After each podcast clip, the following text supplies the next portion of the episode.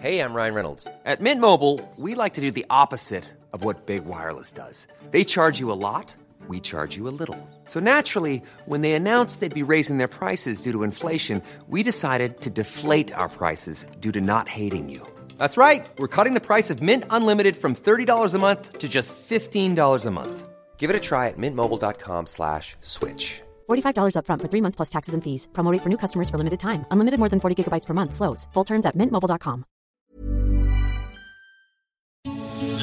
noticias. ¿Qué tal? ¿Cómo le va? Buenas tardes. Estás a punto de escuchar Yo soy Javier Alatorre. las noticias con Javier Alatorre. La vamos a pasar muy bien. Comenzamos. Mucho yo intenté por levantar la voz, por despertar el interés vacío que te haga mío,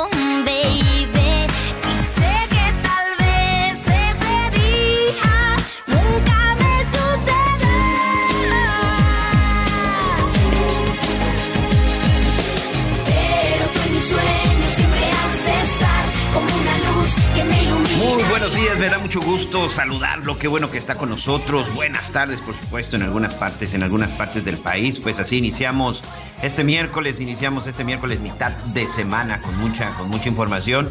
Y bueno, pues estamos escuchando sin duda estos chavos que de nueva cuenta, bueno, pues estarán muy de moda.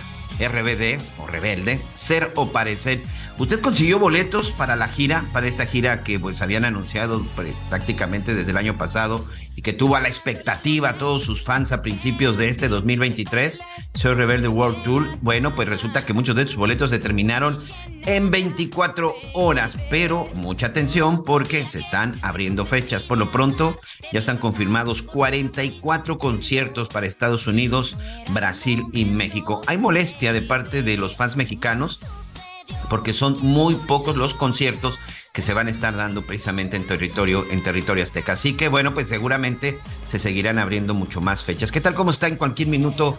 eh, ya el licenciado Javier La Torre va a estar con nosotros, saludando y sobre todo incorporándose. Lo agarró por ahí un poquito de tráfico.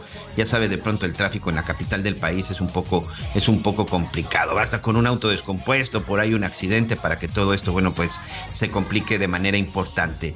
Déjeme contarle, amigos, como usted bien sabe, bueno, yo lo saludo en esta ocasión en la zona de Tulum, en el municipio de Tulum, en Quintana Roo. En este momento, las redes sociales, sobre todo las redes locales, están hechas una locura. La gente está muy nerviosa, la gente está muy preocupada y le voy a decir por qué. Aproximadamente a las 11 de la mañana con 16 minutos, o hace no menos de, de una hora, se registró un sismo en la zona de Honduras, que está hoy, le estoy hablando de un sismo aproximadamente a unos 300 kilómetros de la zona de Chetumal, de la capital de, de la capital de Quintana Roo. Pero en la zona de Chetumal se percibió en algunos lugares un ligero movimiento, sobre todo en unos, en las zonas más altas. Ojo, en Quintana Roo, por lo menos en esta zona de Chetumal o aquí en Tulum, no hay edificios tan altos, pero en el municipio, en el tercer nivel, tanto de Palacio de Gobierno Estatal como de Palacio Municipal. Ahí se sintió el movimiento y bueno, tuvieron que ser desalojados todos los trabajadores de esta zona de Chetumal en Quintana Roo. Todos tuvieron que ser desalojados. Muchos, muchos tuvieron que ser atendidos por crisis, por crisis nerviosa. Hasta el momento, bueno, pues el sismo tuvo una magnitud de 5.5 y como le digo, el epicentro fue frente a las costas de Honduras. Ya la gobernadora Mara Lezama ya salió, ya subió en sus redes de que todos tranquilos, de que ya están trabajando. El director de protección civil de Otón Puerto Blanco en esta zona muy cercana a Chetumal, Pedro Santos, también dijo que pues están revisando, aparentemente no hay ninguna fisura, pero ¿Por qué tanto nerviosismo? ¿Por qué tanta expectativa? Bueno, pues porque simple y sencillamente la zona de Quintana Roo pues no está acostumbrada a los temblores. Ellos prácticamente no saben absolutamente nada de sismos, a diferencia de, la capital del país o en Hidalgo, en Morelos, en Michoacán, Oaxaca, Guerrero, lugares que ya son, bueno, pues altamente sísmicos y que constantemente, que decir de Oaxaca, constantemente, bueno, pues estamos en ese, en ese tema y sobre todo en la Ciudad de México y que además allá existe la alerta sísmica, no, pues aquí no existe nada de esto. Aquí todos los años el problema más grave eh, que tenemos que enfrentar con la naturaleza pues tiene que ver con los huracanes, tiene que ver con las tormentas, tiene que ver con todos, con este tipo de fenómenos, pero sobre todo que tienen que ver con agua. Pero de sismos, de sismos en Quintana Roo, la verdad es que no, no se sabe absolutamente nada y por eso el nerviosismo, pero lo que sí les puedo decir, que es en este momento ya con la revisión que se ha dado, hay crisis nerviosa, sí, hay mucha gente que se puso muy nerviosa y hay gente que pues salió, salió a las calles, principalmente en Chetumal. Ya saben, no falta en las redes sociales que alguien dice, no, pues yo también lo sentí en Playa del Carmen, no, yo también lo sentí, lo sentí en Cancún y aquí mismo, aquí mismo en la zona de Tulum. Pues, probablemente, ¿no? No quiero decir que mienten, pero bueno, probablemente por ahí han de haber sentido un ligero movimiento, pero el hecho es de que no pasó absolutamente nada, no hay ningún edificio dañado hasta el momento, no hay ninguna persona lesionada, única y exclusivamente gente con crisis nerviosa. Eso es lo que están atendiendo las autoridades y eso es lo que se está revisando. Bueno, pues hoy vamos a tener varias cosas. Vamos a estar también en unos minutos más. Vamos a ir hasta Tijuana. Vamos a estar con nuestra compañera corresponsal, Ana Laura Wong, porque, bueno, pues de pronto el día de ayer se dio a conocer que la Fiscalía General de la República, pues ha reabierto. Ya varias veces se había mencionado, ya en alguna otra ocasión se había, se había tocado el tema de esta, decían, de esta necesidad de tener una mayor claridad de qué fue lo que sucedió en Lomas Taurinas aquella tarde de 23 de marzo cuando fue asesinado el candidato presidencial Luis Donaldo Colosio. Luis Donaldo Colosio, que como usted bien sabe, este candidato del PRI que fue asesinado durante un mitin político en plena campaña electoral y por quien hubo una persona detenida, Mario, Mario Aburto Martínez. Y a raíz de todo esto y a partir de todo este caso de, del caso Colosio, la verdad es que se han, pues se han dicho, se han escrito muchas, muchas versiones y probablemente para muchos existan todavía, todavía dudas. Estamos hablando de un caso de hace 30 años. Bueno, pues ayer en Tijuana supimos y se da a conocer que se va a, que está reabierto el caso. ¿Y por qué? Pues porque fueron citados a declarar dos abogados que en su momento estuvieron relacionados en toda la investigación. También, también vamos a estar viendo, eh, se dio cuenta y sobre todo observó que ayer eh, por ahí la Secretaría de Comunicaciones y Transportes, de Infraestructura y Comunicación y Transportes, que es el nuevo, el nuevo nombre de esta dependencia que tiene a su cargo todas las carreteras del país, pues anunció un incremento en el costo del peaje. Así es, las carreteras en México van a aumentar el costo del peaje. ¿Usted qué opina? Sobre todo, ¿considera que ya pagamos lo suficiente? ¿Considera que debemos de pagar por este tipo de carreteras? Siempre, sin duda, lo más importante es lo que usted opine. Ya está por ahí el licenciado Javier Sí, pues te estoy, te estoy no escuchando. tenías para pagar la caseta, por eso te tardaste. Oye, qué, qué barbaridad, qué caótica la, la, la Ciudad de México. Les ofrezco una, una disculpa. Este, ya por fin están este en la en el uh, ¿cómo se llama esta? ¿Es el tren México Toluca o cómo se llamará esta obra marciana que tiene ahí desde a ver, en construcción, hablando de carreteras y infraestructura y de todas las mentiras que se dicen en estos, eh, en estos temas de, de la infraestructura y de las construcciones, es el tren interurbano Es correcto. de Toluca señor. al Tren interurbano México-Toluca. Ese malvado tren interurbano es un boquete y lo dejaron ahí tirado. Lo anunció Peña Nieto y evidentemente como muchas cosas eh, que no cumplió este señor, qué frivolidad de gobierno, qué cosa tan espantosa. eh, los, los de Atlacomulco, la verdad, fue una, fue una pesadilla. A todos, mira, eh, pues nos fue muy mal con Peña Nieto, pero a mí la verdad nunca me ha ido bien con ningún gobierno como ciudadano. Estoy hablando como ciudadano. Ninguna expectativa cumplida. No ten, no, no, vaya, no hay algo en ninguna de las administraciones, por lo menos, ¿qué quieres? Del 94 para acá a la que tenga yo algo que agradecerle verdaderamente. Nada, nada, no cumplen ninguna expectativa, ni PRI, ni PAN, ni Morena, ni PRD, ni nadie, nada, ¿no? Entonces no cree usted que nada más es Peña Nieto. Nadie habló, a- estoy hablando desde mi desde mi parte de la historia, ¿no? Desde lo que habrá mucha gente que diga, no, a mí sí me regalan mucho dinero, a mí me andan dando dinero por todos lados y demás. Pero en términos de salud, de servicios, de infraestructura, de educación, de todo aquello que estaríamos esperando que administren bien los gobiernos, la verdad es que yo reprobados todos, absolutamente todos, ni uno bueno. Pero bueno, ese proyecto de infraestructura lo anunció este señor Peña Nieto en el 2012. Hace 11, 11 años, Miguel. 11 años con tambos color naranja. 11 años con que, que, con Beto a saber, voy a revisar cuánto decían que iba a costar, cuánto está costando hoy, porque cada obra de infraestructura, la que tú quieras, sea la carretera Querétaro, que siempre está en construcción, en fin, hablando de las autopistas, cada obra de infraestructura, pues es una oportunidad para la robadera espantosa, porque siempre te salen, no, pues que ya se nos fue más alto, no, es que ya nos subieron el precio de la varilla, no, es que ya subió el acero, no, es que siempre, nunca le salen eh, bien las cuentas y siempre son unos dinerales este, tremendos que uno pues nunca sabe. La verdad uno nunca sabe, pero siempre te queda la sospecha de que alguien se está robando el dinero, sobre todo cuando las obras duran tanto. Entonces, eh, pues, pues habrá que ver, ¿no? Los eh, contratos, el contrato que se obtuvo eh, déjame ver, 94.378 millones de pesos. Eso fue Para lo del tren interurbano, señor. Ajá. Sí, y además un trabajo del 66% de avance, no puede ser. 66, 60%. O sea, porque eso de 66 punto tanto, ¿quién dice? Es como cuando hay una tragedia y dice, no, ya tenemos una recuperación del 73.5. O sea, como, ¿cómo? ¿Cómo lo sabes? ¿Cómo son mentirosos los del gobierno verdaderamente en todo?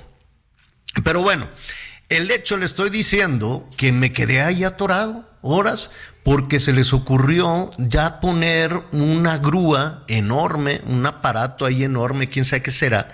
No, no, pues algo para continuar con, con la obra, no sé si están inyectando concreto, lo que tú quieras y mandes. Y por qué no, pues agárrate tres carriles para instalar el, el, aparato este.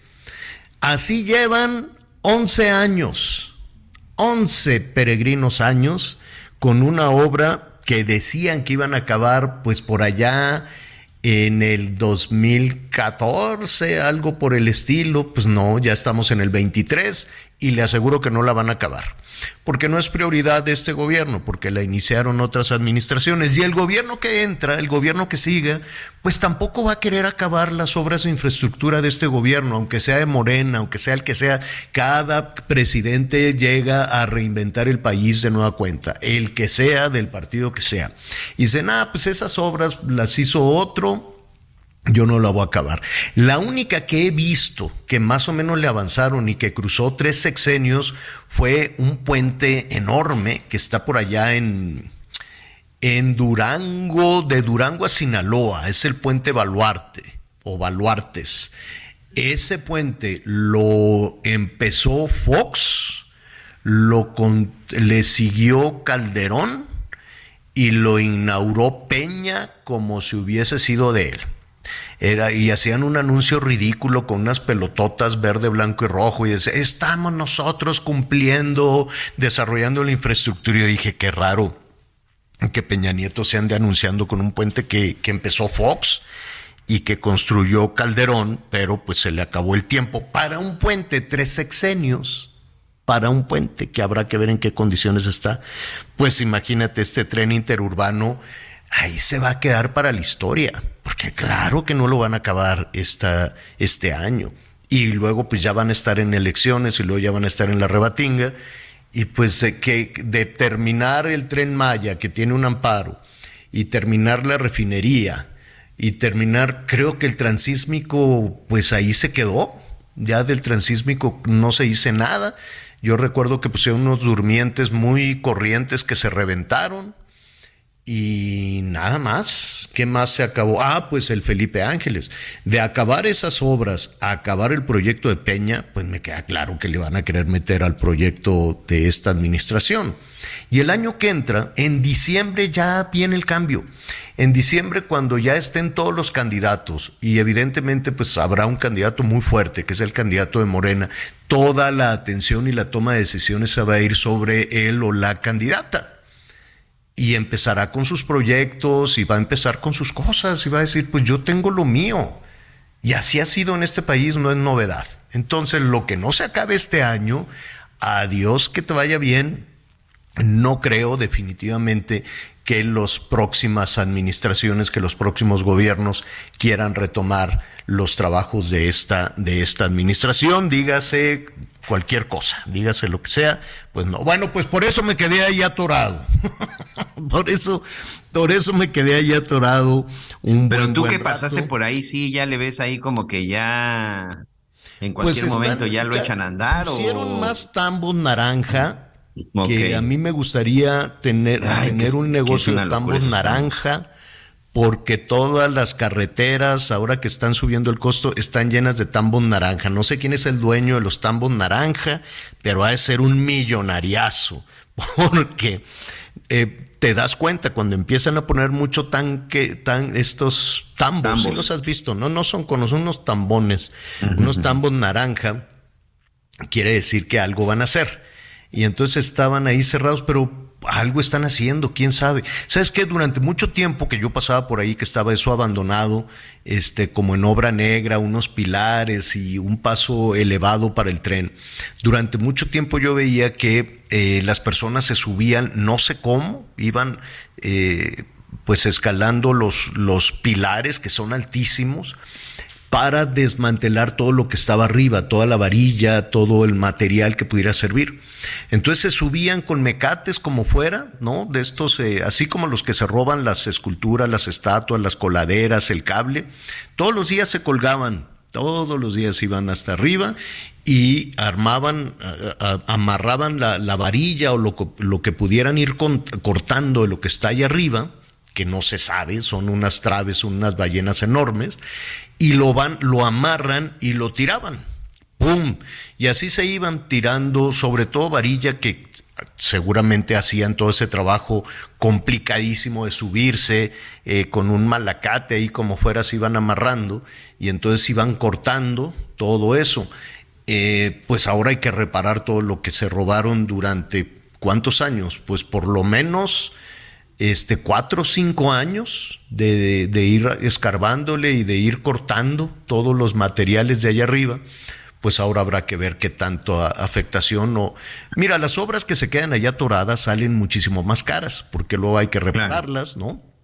Es como pues una casa que se quedó a medio construir, ¿no? Has visto que de pronto algunas casas, pues, o se acaba el presupuesto, bueno, la, sea. Dejas, dejas por fuera las varillas, se te mojan, se te oxidan, una varilla oxidada, dicen los que saben, Javier, que ya no sirve y que no es bueno construir sobre cosas, sobre cosas oxidadas. Hoy aquí nuestro amigo Servando, Servando, este, que nos está escuchando, nos dice, se llaman trafitambos. ¿Cómo ves? Tiene nombre, señora La ah, Torre, esos pues, trafitambos, Bueno, pues es un negociazo. En fin, ya están ahí trabajando, qué bueno ¿no? Eh, por lo menos ahí con un, con un aparato al ratito va a subir ahí a Twitter una, este, algunas imágenes de, de esa, no sé qué sea, pero pues es un, un aparatón enorme, no sé si es para inyectar concreto, alguna cosa rara, pero pues ya, finalmente es la primera vez en cuatro o cinco años que se ve movimiento en esa parte abandonada. Entonces supongo que ya hicieron una evaluación, que ya subieron a ver el tiradero y pues eh, faltan, faltan muchos tramos. Pero pues ahí están ya trabajando. Oiga, este, como están trabajando también, hay muchas carreteras que también tienen los trafitambos estos por todos lados eh, al ratito vamos a hablar con nuestros amigos transportistas para que nos digan, porque eso de que 7.8 de aumento en las tarifas, nada la verdad es que no es parejo. Es como cuando nos dicen que la comida subió nada más 7%. ¿De dónde? A ver, hazte unas enchiladas a ver si te cuestan lo mismo. No, no, no, no, no, no. O sea, sí es cierto que hacen un promedio de todos los productos que ponen en la canasta básica. Pero si checamos el precio de los alimentos de la carne de res, la carne de puerco, el pollo, el huevo, en fin, el chile verde, tantos, eh, tantos eh, alimentos, pues el precio de la comida se fue muy alto, mucho más arriba del 7.8% que dicen las autoridades. Lo mismo con algunas carreteras. Eh, creo que en Sinaloa se sirvieron durísimo con el precio de las autopistas. Vamos a ver también cómo andan algunas de las más transitadas, la México Querétaro, la México Puebla, eh, que es Oye, la México Toluca, Javier, considerada una de las autopistas más caras para el pequeño tramo que es, entre México y Toluca. Cara como mentada. Es una autopista carísima y además, lo que no entiendo, se supone, a ver, explícame, tú que sabes de todas estas cosas de seguridad, Miguelón. Entras a una autopista que, no, que, la, que la hacen autopista rápida porque no tiene entradas y salidas, ¿no? Entonces tú te, te metes, hay algunos sitios para emergencias, pagas un dineral y sales en el sitio que, tienes este asignado, en el que estás buscando. Pues no, no es una autopista abierta con veredas, entradas, salidas ni nada. es cara y es cerrada. ¿Cómo, hijos, cómo, cómo, cómo es que asaltan ahí y no se dan cuenta? ¿Cómo, ¿Cómo puede ser tan peligrosa si tiene una entrada, tiene una salida, se supone que está vigilada, se supone que no tiene este, pues, escapatoria ahí, ¿no? De que hubiera caminos vecinales, veredas o algo por el estilo. Está cerrada. Y aún así asaltan.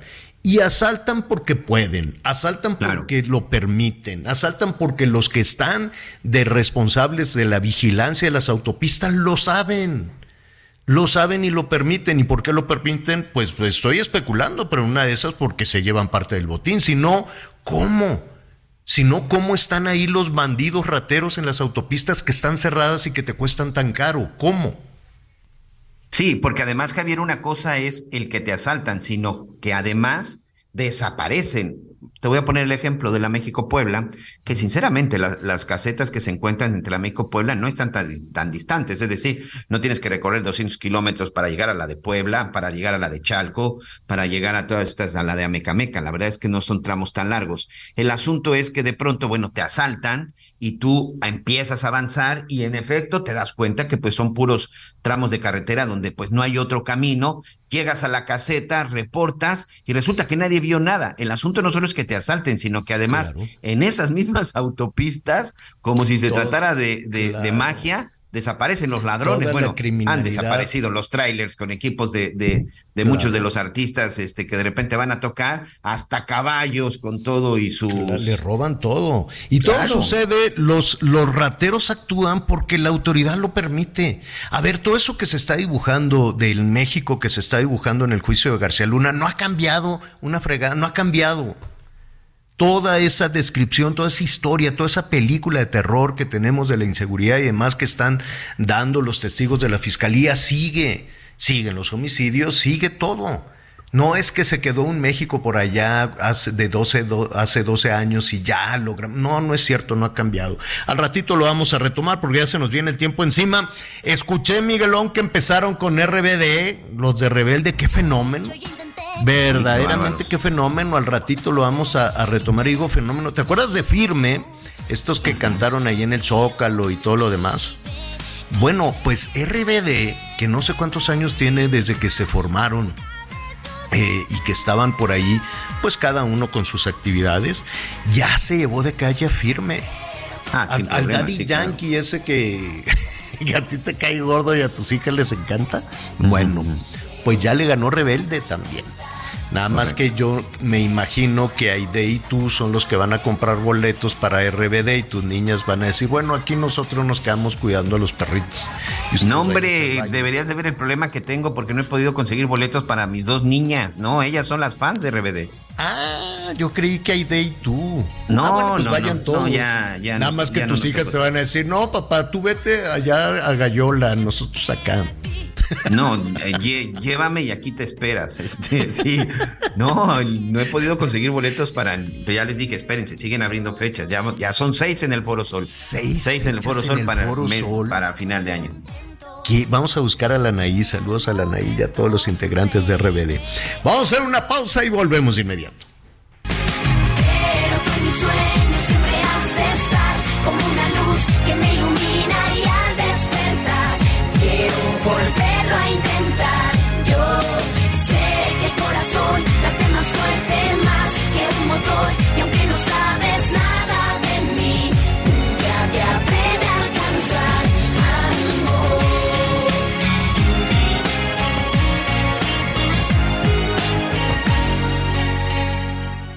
Conéctate con Javier a través de Twitter, arroba javier-alatón.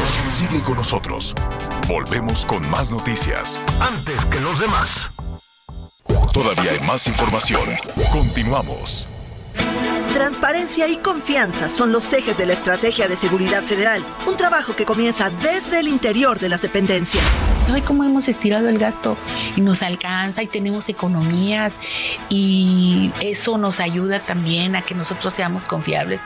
Yo les puedo decir en que usted sí puede confiar en mí y los que nos están viendo también pueden confiar. Este miércoles en exclusiva por Heraldo Media Group, más del perfil de Rosa Isela Rodríguez, secretaria de Seguridad y Protección Ciudadana. 21 horas en referente de la noche, Heraldo Televisión. Las noticias en resumen.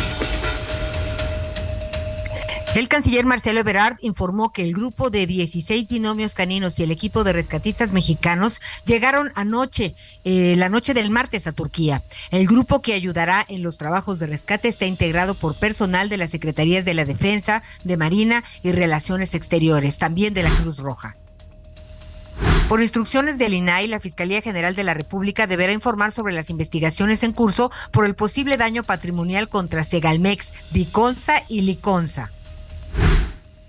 En el mes de enero se crearon 18.294 empleos, esto en Jalisco. Esta cifra es la más alta para un inicio de año desde hace 25 años, informó la Secretaría de Desarrollo Económico.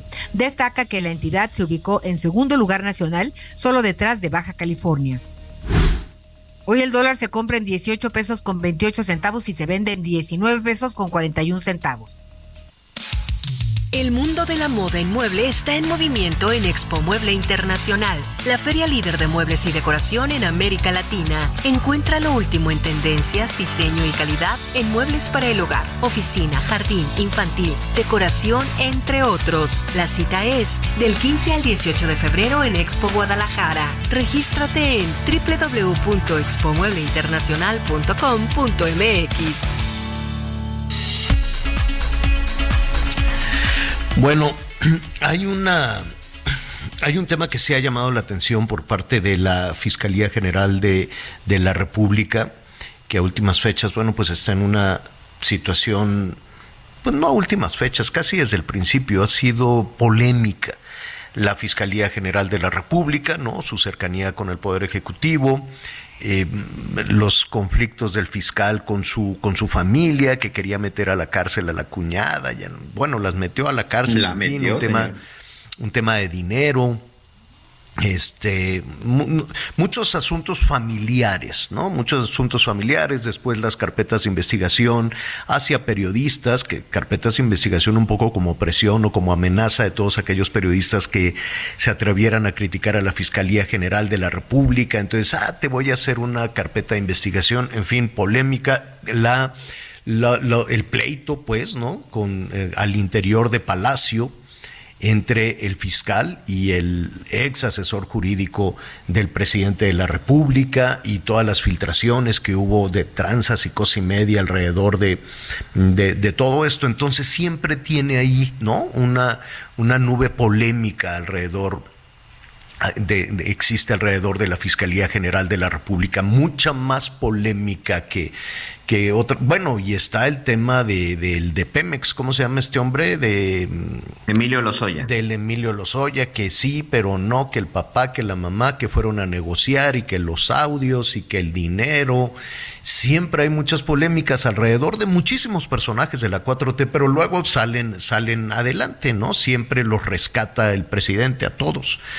Este, ahí está también Laida, en fin, ¿no? El presidente va rescatando a todos, a todos sus, este, todos sus funcionarios. Em, y, bueno, en medio de todas esas situaciones, además la salud y que eh, yo, muchas personas pensábamos que se lo habían tratado pues en el Seguro Social o en el Hospital Militar, pero no, pues fue allá también en Estados Unidos, cosa que ha generado muchísima polémica, ¿no? En un sistema de salud desmantelado, ¿por qué los funcionarios sí y los ciudadanos no? Pero, en fin, esas son otras, otras situaciones. En medio de toda esa situación, eh, pues ahora vemos que la Fiscalía, em, de alguna manera, eh, parecería que está muy interesada en la situación de, mm, de Mario Aburto, Mario Aburto, se llama Mario, ¿no? De Mario Aburto, quien eh, pues fue el responsable, o por lo menos así se le sentenció, por el asesinato de Luis Donaldo Colosio. Esto fue en el 94, hace 29 años. Entonces, 29 años después, la fiscalía dice, se me hace que le violaron los derechos humanos a Mario Aburto. ¿Qué interés?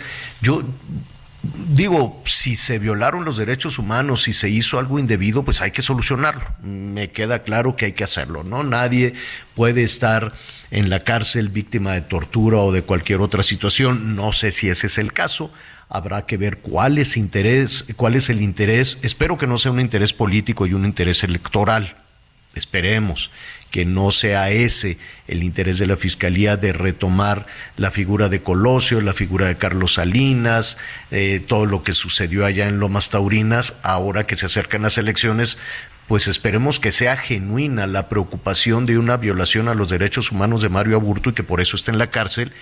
Y no sé si lo quieren sacar de la cárcel, ¿no? Habrá que ver cuál es la, la intención de, de, todo, de todo esto, pero pues de pronto el sentido común o después de la experiencia de cómo se utiliza la eh, pues todas las cuestiones judiciales y de autoridad en este país que siempre pues tienen más peso político y electoral que otra cosa, pues así parecería, Miguel. Pues esto fue que hace casi 30 años, ¿no? Sí, 23 de marzo de 1994, Javier. Mm, bueno, pues ahora están investigando a un par de abogados, ¿Quiénes son estos abogados? Pues están allá en Tijuana y la fiscalía, pues imagínate que de pronto llegue a tu despacho, a tu casa, la Fiscalía General de la República. Ana Laura Wong es nuestra compañera corresponsal allá en Tijuana. ¿Cómo estás, Ana Laura? Buenos días para ti. ¿Qué tal, Javier? Buenos días. Te saludo con muchísimo gusto. Y justo en este momento me encuentro en las instalaciones de la Fiscalía General de la República, aquí en la ciudad de Tijuana, ubicada en la zona Río, donde pues ya están llegando eh, integrantes del Colegio de Abogados Tijuana. Esto pues debido a la, al citatorio de los dos abogados quienes intervinieron en la declaración de Mario Aburto Martínez y esto pues después de 29 años ya del asesinato del candidato presidencial Luis Donaldo Colosio. Ellos se dan cita aquí a las 9.30 de la mañana porque pues están inconformes con esta eh, situación. Ellos este pues dicen que se trata pues de una cortina de humo del presidente de la República, Andrés Manuel López Obrador. Por, por, lo pronto no han llegado eh, los, los, abogados que fueron citados. Se trata de Javier Alfonso Carvajal Machado y Marco Antonio Macris Mercado. Ellos han estado a las 10 de la mañana no han llegado por lo pronto, pero eh, pues confirman que sí, que sí vienen a comparecer ante la Fiscalía General de la República. Eh, recordar también que hay un equipo especial aquí en Tijuana, quienes están trabajando en este caso de Colosio, y eh, pues comentan un colegio, justo aquí los integrantes del Colegio de Abogados, que vienen alrededor de 15 a 20 integrantes quienes van a permanecer fuera de la Fiscalía en lo que se lleva a cabo esta comparecencia y eh, pues más adelante pues ya tendremos toda la, información mm. completa con los abogados ya que arriben a estas instalaciones. Oye Ana Laura, ¿alguno de los abogados sabe de qué acusan o por qué tienen que declarar eh, sus, sus colegas, estos dos eh, abogados de Tijuana? Lo único que han comentado es por posible este, violación a los derechos humanos de Mario Aburto y que por ello fueron citados para declarar este día violación a los derechos humanos, em, pues habrá que yo, tal vez en las declaraciones o tal vez la fiscalía les va sería como más preciso, ¿no? Y decirle el día tal a las tales de la noche tú hiciste esto. Y, Así. ¿no? Y habrá que ver cómo es que la fiscalía tiene tanta certeza de que el día tal, a las tales de la noche, el abogado hizo esa violación a los derechos humanos. No, no ha quedado muy claro qué, de, qué es, ¿no? ¿De qué se trata? Sí, el Colegio de Abogados lo que manifiestan, no saben, ellos eh, asumen que se trata de esa situación, pero quieren más detalles, por ellos que se van a, pues van a estar aquí eh, de fuera de esas instalaciones a las sería 10 es el sería bueno, Ana Laura, sería bueno preguntarles a, a los abogados que, que- cómo interpretan ellos esto, ¿no? De una cortina de humo, pero en el fondo quieren liberar a Mario Aburto. Hay que preguntarles, ¿no? A ver, a ver Claro. realmente cuáles son los alcances o de acuerdo a lo, a lo que los abogados interpretan de toda esta situación, cuál es el objetivo del gobierno o cuál es el objetivo de la fiscalía. Bueno, fiscalía independiente, que sabemos que no es así, pero este, ¿cuál sería el, el- el objetivo de la fiscalía, no? Sí, ellos comentan pues que esta situación pues a ellos no les preocupa, pero este pues sí que todo se trata de algo eh, más político que eh, lo que está ocurriendo en este en el caso de que trajeron un equipo especial más que nada aquí a Tijuana para trabajar en este caso.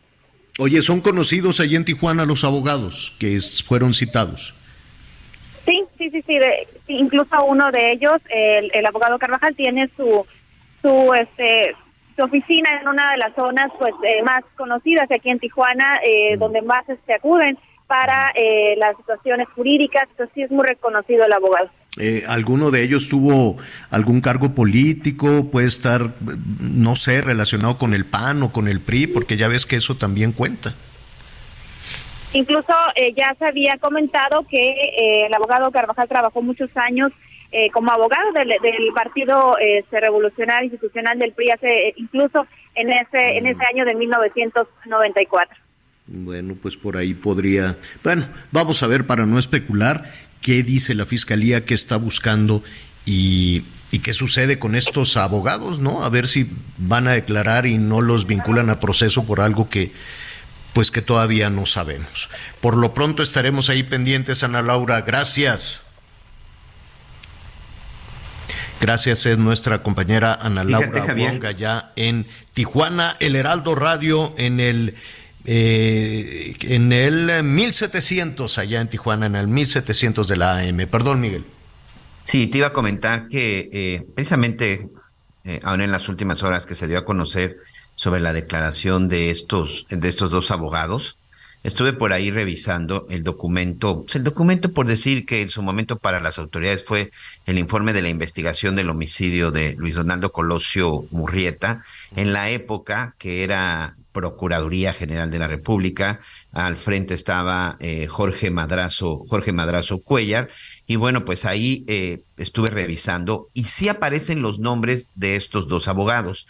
Y te voy a comentar qué es lo que básicamente se dice en parte de, de, lo, de esto. Que el abogado Javier Alfonso Carvajal había estado como abogado del detenido, es decir, del propio Mario Aburto, y como testigo de asistencia el licenciado Marco Antonio Maclis Mercado. O sea, sí son dos abogados que en su momento conocieron la investigación, que tuvieron contacto con Mario Aburto y que también, bueno, estuvieron declarando y estuvieron colaborando en estas, en estas pesquisas. Pero aquí, de acuerdo con este informe, este informe de más de 570 páginas, que es este documento de el informe, el informe de la investigación, aparecen los nombres como abogado de, de, de Mario Aburto y el otro abogado como eh, abogado asistente. Entonces yo creo que por ahí también parte de esta solicitud de declaración. Los están citando a declarar a petición de estos 30, de estos 30 elementos de la Fiscalía General de la República que pues están prácticamente ahí en Tijuana, pues reabriendo todo el caso Luis Donaldo Colosio, señor.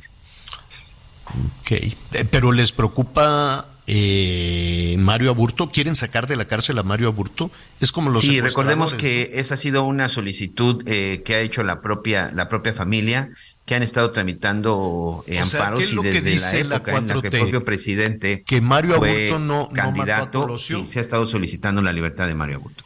Ya nos encimamos, perdón Miguel. ¿Qué dice la 4T? Que Mario Aburto no, no mató a Colosio. Que van a revisar porque creen que se le violaron sus derechos. No ha sido tan directo decir que no de que no es el asesino, pero que van a revisar porque sí existen muchas muchas dudas. Incluso esto ha sido desde campaña, Javier. Desde el, pero hay que decirlo algo. Este, ahorita se da por la comparecencia que es a petición del equipo especial de investigación y litigación para ese caso. Sí, sí, sí. Este, y, pero pues ese, equipo, ese equipo de investigación de quién es? De la fiscalía, señor. Entonces es la fiscalía la que quiere revivir todo este tema de Salinas, de Colosio. Por supuesto, pues sí, Estamos en temas electorales, todo ayuda, ¿no? Pues mira, el tema de la presunta violación a los manos de Aburto Martínez, pues entre que entre que escuchamos todo lo que ha sucedido en derechos humanos y todas las liberaciones que ha habido, eh, pues por por precisamente por violación a los derechos humanos, pues mm. yo no digo ni una cosa ni la otra, pero pues no, deja de ser. Mira, si hubo un ilícito, pues que se arregle. eso, eso siempre lo hemos dicho. Y no nada más María Burto. Todas aquellas personas que puedan estar, no sé, a ver, atención, no sé si ese es el caso de Mario Aburto, porque tampoco yo. Como siempre, como siempre va en, en, en, en la lancha de lo electoral, pues cuesta mucho trabajo este creer que es una preocupación este que es una eh, no honesta por decirlo de alguna manera no siempre te imaginas que están buscando esto para una un fin más grande y el fin más grande de los políticos es ganar elecciones en cualquier lugar estamos en el timing el timing en cualquier lugar del mundo, no nada más en México. Todos los movimientos que hagan en adelante pues van a tener esa, esa, esa meta, ¿no? Ahora, haciendo eso a un lado, ojalá todas las personas que están en la cárcel sin sentencia, bajo presión, bajo tortura. Ya sabemos cómo es la policía en México, ya sabemos cómo es el Ministerio Público en México, ya sabemos que las autoridades pueden hacer carpetas de investigación, pueden armar delitos, pueden involucrar a las personas para, para miles de situaciones. Ya sabemos que los policías chantajean, que, que se pueden que las fiscalías pueden eh, crear también, eh, armar ahí una serie de delitos para chantajear, para extorsionar o para quitar del camino a sus enemigos políticos o para resolver casos eh, que, son, que son urgentes. Ya sabemos cómo es la justicia en México. Entonces, ojalá que todas aquellas personas que están hoy en la cárcel por esas situaciones, por casos eh, armados eh, sin, sin otro interés más que meter a la cárcel a alguna otra persona por cualquier situación, pues ojalá, ¿no? Ojalá que todo eso se barriera. Imagínate la cantidad de mujeres, de hombres que están en prisión de manera injusta. ¿No? Este es el no, no sé cuál sea la situación, no sé si después de tanto tiempo, si después de 30 años, resulta que no fue Mario Aburto, resulta que fue otra persona la que mató a Colosio.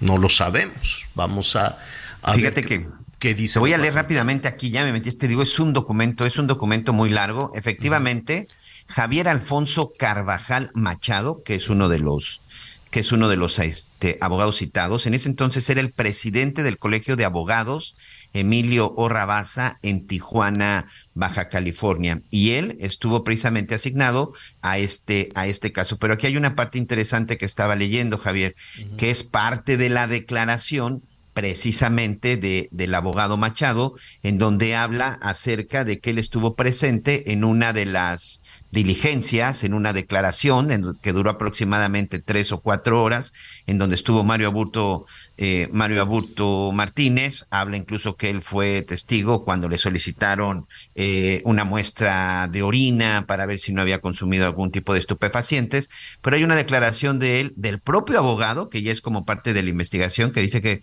su asistido se encontraba tranquilo y hasta satisfecho de lo que, de su cometido y que señaló que el segundo disparo él lo realizó por el tumulto pero ya no fue eh, porque así lo hubiera planeado. Es parte de la declaración, es decir, Javier Alfonso Carvajal Machado sí fue abogado defensor, el otro abogado fue su asistente y estuvo también ahí pendiente. Y, y, se puede decir que si hay alguien que pudo haber sido testigo o sobre todo que pudo haber acreditado que durante la investigación, durante la detención, diligencias y todo lo que se llevó a cabo, hubo una violación a los derechos humanos, pues son los abogados defensores en aquella época de Mario Aburto Martínez. Te estoy hablando nuevamente, Javier Alfonso Carvajal Machado y como testigo de asistencia, el licenciado Marco Antonio Maclis Mercado quienes entonces eran el presidente y vicepresidente respectivamente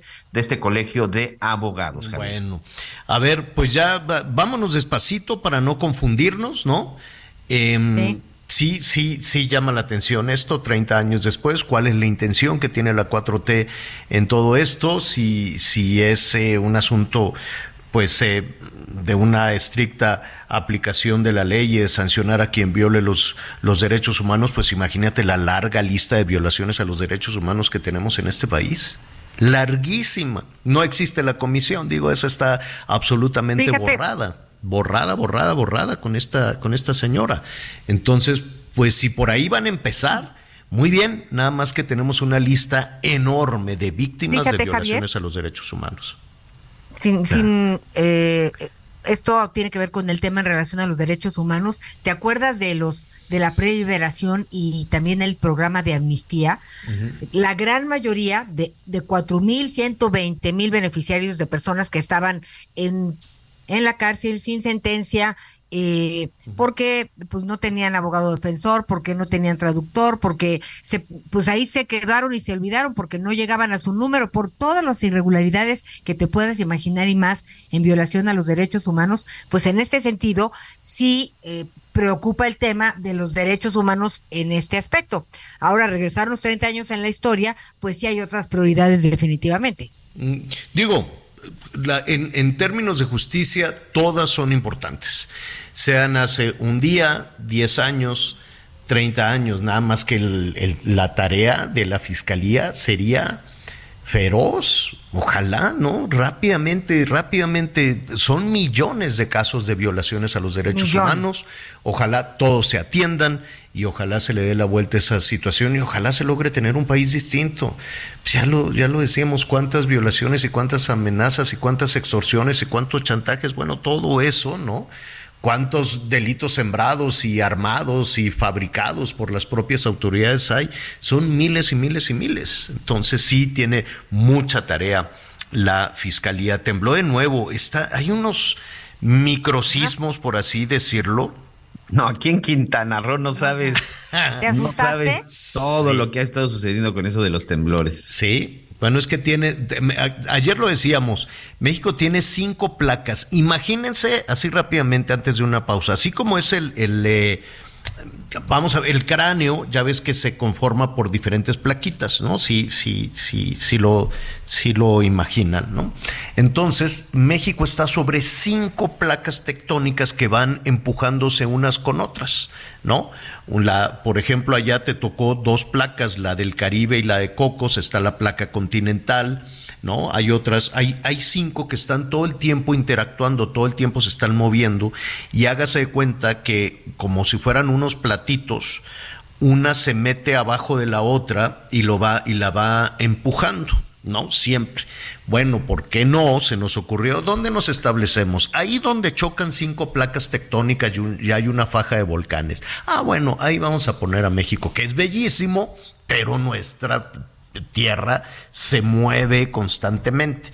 Hoy les dieron un remesón allá, ahorita después de la pausa Vamos a actualizar un poco lo, lo que pasó con este movimiento en Quintana Roo, Miguelón, pero ayer hubo un sismo que se sintió en, eh, pues en diferentes colonias de alcaldías de la Ciudad de México y hoy se registró otro de muy chiquitito, son unos eh, como remesones así nada más, en la Álvaro Obregón. Acá de temblar fue un sismo de 1.2, o sea, poquitito, pero raros muy focalizados únicamente en algunas en algunas, este, ¿cómo se llama? en algunas alcaldías. Ya nos dice el Sismológico Nacional, muchísimas gracias. Nos dicen efectivamente 1.2 a 2 kilómetros de la Álvaro Obregón en la Ciudad de México. Ayer fue, creo que en la Benito Juárez.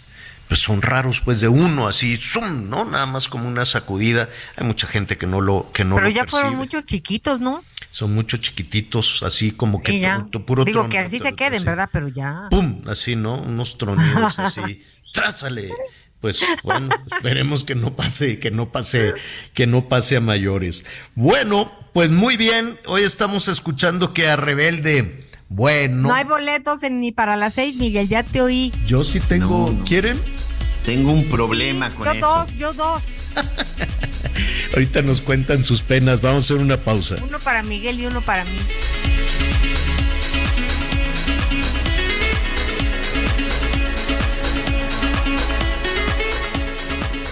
Conéctate con Miguel Aquino a través de Twitter, arroba Miguel Aquino. Toda la información antes que los demás. Ya volvemos. Todavía hay más información. I'm Sandra, and I'm just the professional your small business was looking for. But you didn't hire me because you didn't use LinkedIn jobs. LinkedIn has professionals you can't find anywhere else, including those who aren't actively looking for a new job but might be open to the perfect role, like me. In a given month, over 70% of LinkedIn users don't visit other leading job sites. So if you're not looking on LinkedIn, you'll miss out on great candidates like Sandra. Start hiring professionals like a professional. Post your free job on linkedin.com/people today. Continuamos. Bueno, bueno, vamos a continuar. Al ratito al ratito retomamos esto de los boletos. Sí, qué, qué, qué fenómeno, ¿eh? Verdaderamente qué, qué fenómeno. Yo no sé cómo porque este, este grupo RBD desde no sé cuándo dejó de actuar, ¿no? Algunos hicieron carrera en solitario. Como 10 años, ¿no? ¿Cuánto? Como 10, ¿no, Miguelito? Yo creo que más. Sí, aproximadamente, sí, sí, sí, que se retiraron ya para seguir su carrera de solista. Más, ¿no? ¿Hace cuánto se casó ahí con, con este señor de los que, que daba el dinero a. Pues desde que se hizo gobernador él, que ya fueron cuatro, seis años más, más cuatro. Oye, ya lleva como nueve de casada. Y Anaí ya 2008, 15 años tenían de separados. Fíjate, para que veas. Entonces sí es un fenómeno. A ver si localizamos al ratito a Gonzalo Oliveros que sabe estos temas y vemos y vemos de qué se trata. Y en una de esas le pides boletos, Miguelón. Tú también, Anita. ¿No? Porque no es con Ticketmaster, pues ¿verdad? Esos son bien tranzas. Sí, sí es Ticketmaster, señor. Sí es Ticketmaster, pero estuvimos en la madrugada por turnos si no lo logramos. Otra vez la misma, la misma cosa en cuestión de minutos. La misma, la misma. Ya tenías la, eras de la fila 14 mil, pasaban tres horas y no avanzabas. Es más, creo que yo estaba en el 14 mil, pasaron dos horas y ya después ya era el 16 mil en lugar de ir para abajo. Miguel, yo era de, yo era las 5 mil, entonces dije, uh, uh, uh, y soy rebelde, no hombre. Llegué a la 25 mil y no entré. Es que no entiendo, ¿qué es la 14 mil? ¿Qué, es eso? Tú entras a la página de Ticketmaster, Javier, y resulta que te asignan un número. Haz de cuenta que te dan tu boleto asignado, como si estuvieras en una fila. ¿Cómo te van a atender? Cómo te van a atender. O sea, que adelante de ti, por ejemplo, si te tocó el número 5000. O sea, es como ir a las tortillas y que eh, tengas 14 mil adelante. Ándale. Exacto, exacto. Entonces, en lugar de que se supone que si van atendiendo tienes el número 5000, pues vas disminuyendo. no, pues este yo no sé qué pasa con el sistema de que de pronto eres el 5000 y en una hora ya eras el 6000. O sea, no, es una vacilada. bueno, pues ya, ya, ya veremos también. Allá en Estados Unidos sí los están investigando, ¿eh? Ahí no se andan con que no, que sí, que espérenme tantito y te regresan el dinero. No, no, no. Allá hasta el presidente Biden dijo en el Congreso, oigan a estos, hay que investigarlos porque no, no, no es justo que hagan esa, esas situaciones. Bueno, hay, hay muchísimos temas. Al ratito le voy a hablar de Cuba, ¿no?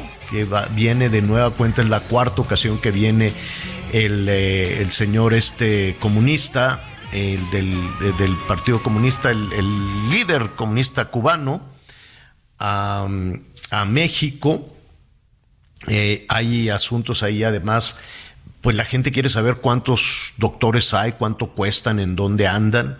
El, Seguro Social no dice nada, entonces el INAI le dijo, pues ya tienes que revelar dónde están, el nombre, cuántos son.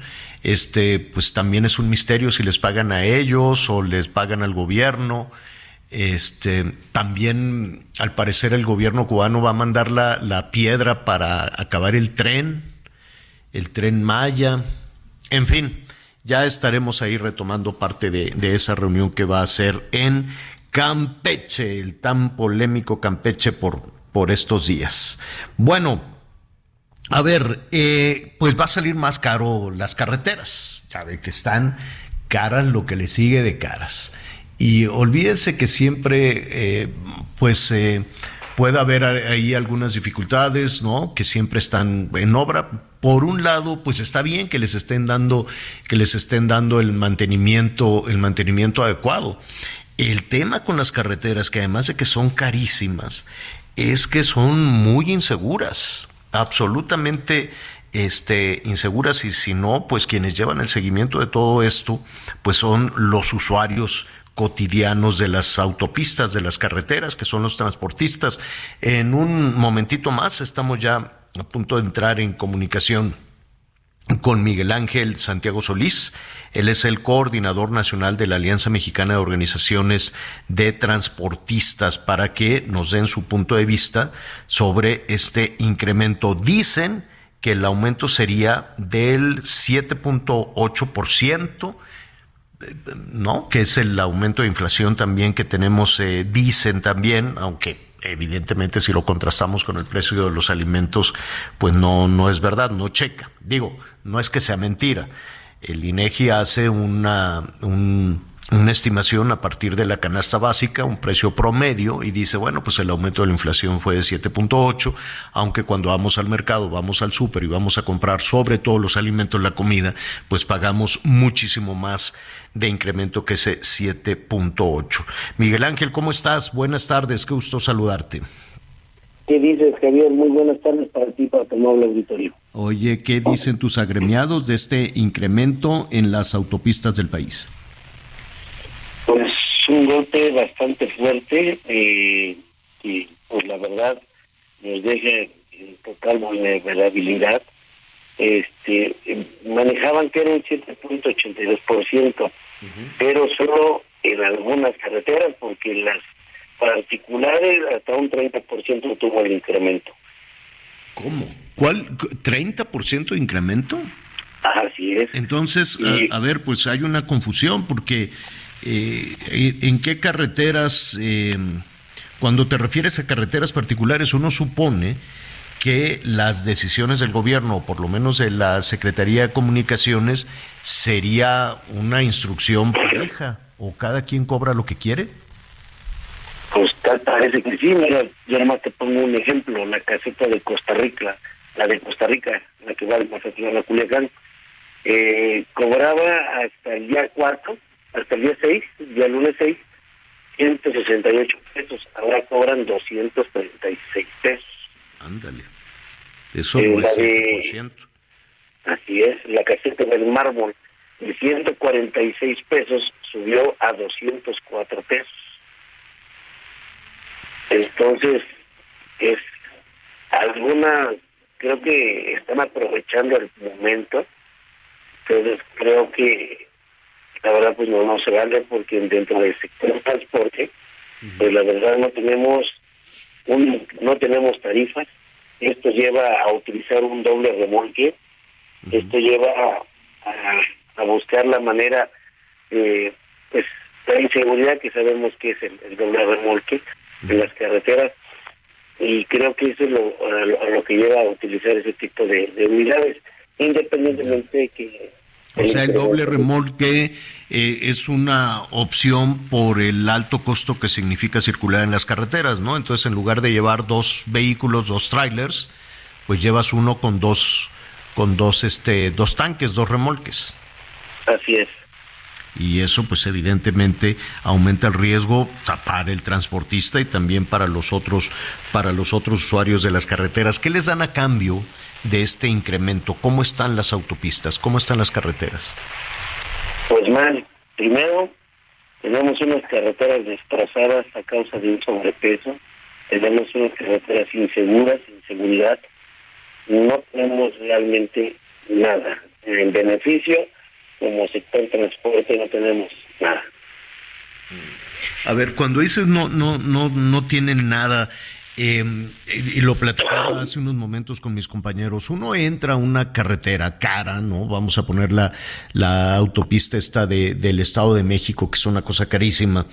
Este, hay una entrada, pagas, ¿no? Y, y son, son unos tramos muy, muy caros. Eh, no es una autopista que esté abierta a veredas, a caminos vecinales, que tenga entradas y salidas. ¿Cómo es posible que te asalten ahí? ¿No se dan cuenta la autoridad o hay complicidad de las autoridades? Pues la misión de complicidad.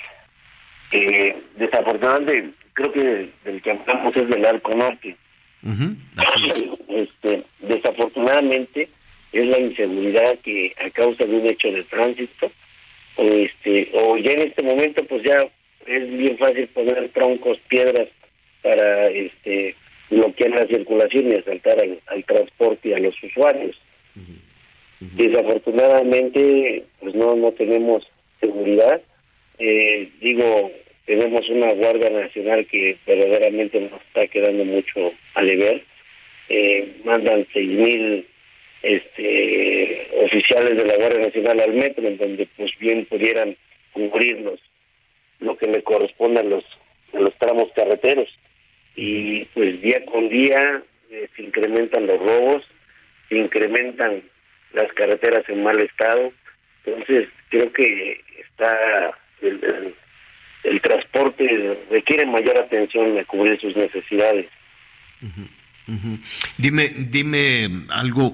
Eh, ¿Tienen ustedes algunas eh, cifras que nos puedan compartir, o por lo menos lo que han vivido los transportistas en la alianza, en la Alianza Mexicana de, Transportistas, eh, cifras en términos de seguridad, de accidentes y lo que ustedes estarían esperando. Pues mira, tenemos, desconocemos exactamente una cifra, pero hay un promedio de, de lo que tenemos conocimiento de 10 robos diarios. Este, exactamente. Eh, en donde pues en donde muchos no no vuelven a, recuperar su transporte. Este, y en relación a la accidentología pues es una infinidad de accidentes. No hay una estadística como tal no hay una no hay una plataforma en donde se registren los tipos de accidentes más va uno contabilizando algunos que se dan por las redes sociales eh, y mucho que también en realidad pues no se sabe. Así es. Pues eh, Santiago, te, agradezco esta, esta comunicación y, y, únicamente para, para concluir, Miguel Ángel, perdón, te dije Santiago tu apellido, eh, Miguel Ángel, em, no pueden hacer nada. Es decir, la autoridad toma una decisión, no sé si les consulta, si no les consulta, eh, no, las, las tarifas de públicas o privadas suben, ¿Ustedes pueden hacer algo? ¿Les han hecho caso? ¿Les han consultado en alguna ocasión? No, no, desafortunadamente nadie mira al transporte, nadie voltea, a ver al transporte. Y en medida de esto, la eh, ha tomado la decisión que nos vamos a ir a manifestar a nivel nacional. Eh, nos acaba de informar nuestro presidente nacional, el señor Rafael Ortiz Picheco, este, en donde pues vamos a a reunirnos de manera urgente para pues, hacer frente a esto. Van a, ¿Qué, tienen planeado hacer? ¿Cómo se van a manifestar? Mm, pues vamos a, en primera instancia es este, pues hacer presentes en las carreteras y bueno, la logística la planearemos en unos días. Bueno, estaremos atentos a, a saber qué decisión van a tomar, Miguel Ángel, porque entendemos, ¿no? Entendemos que en ocasiones, pues en lo primero que pueden pensar es en, en bloqueos, en paros o en un transporte lento para, para hacerse notar y sin embargo, pues ahí estamos el resto de los ciudadanos afectados también que estaríamos pagando también las, las consecuencias, ¿no? De, de no solo el alto costo, sino de los efectos de las manifestaciones y de las protestas. Así es que pues estaremos atentos a ver qué decisión toman Miguel Ángel. Gracias. De nada, este, adiós. Gracias, gracias. Sí, entendemos que que en muchas ocasiones hacen estos bloqueos y dicen, bueno, pues vamos a protestar porque lo roban un día sí y otro también, y lo roba todo el mundo.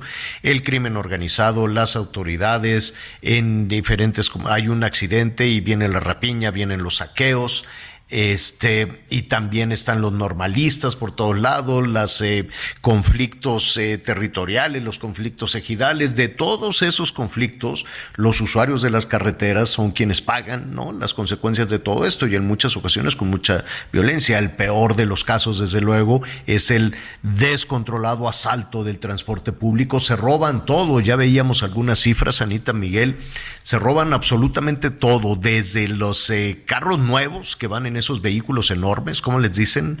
Este. Nodrizas. Nodrizas, iba a decir madrizas. No, nodrizas. este. que se roban carros nuevos. Evidentemente, alimentos es lo que primero se roban. Este, medicamentos que luego están ahí en los tianguis. Se roban todo, todo, todo, todo lo que trans, eh, se, se, se mueve eh, se transporta en las autopistas, en las carreteras del país, eh, se lo roban y evidentemente entra al mercado. Si no, como que por qué se lo iban a robar. Entra al mercado incluido los autos nuevos que lo sacan del país. Sacar un auto del país, a ver, un migrante batalla para entrar y salir del país. ¿Por qué 10 carros nuevos no se batalla? ¿Cómo sacan? 10 carros nuevos y un migrante batalla y lo corretean y lo agarran a palos eh, por todos lados. Ah, pero si quiero sacar mercancía, quiero sacar medicinas, quiero sacar vehículos robados, ah, no, eso, es, eso no es tan difícil como el tráfico de personas. Es una impunidad bárbara, bárbara. Y vemos a todos esos vehículos, este, esos productos en los tianguis, o se lo comen los normalistas o lo que tú quieras y mandes o en las carreteras. Hay veces que venden este pues todo lo robado, en más en el periférico de la Ciudad de México se vende todo lo robado.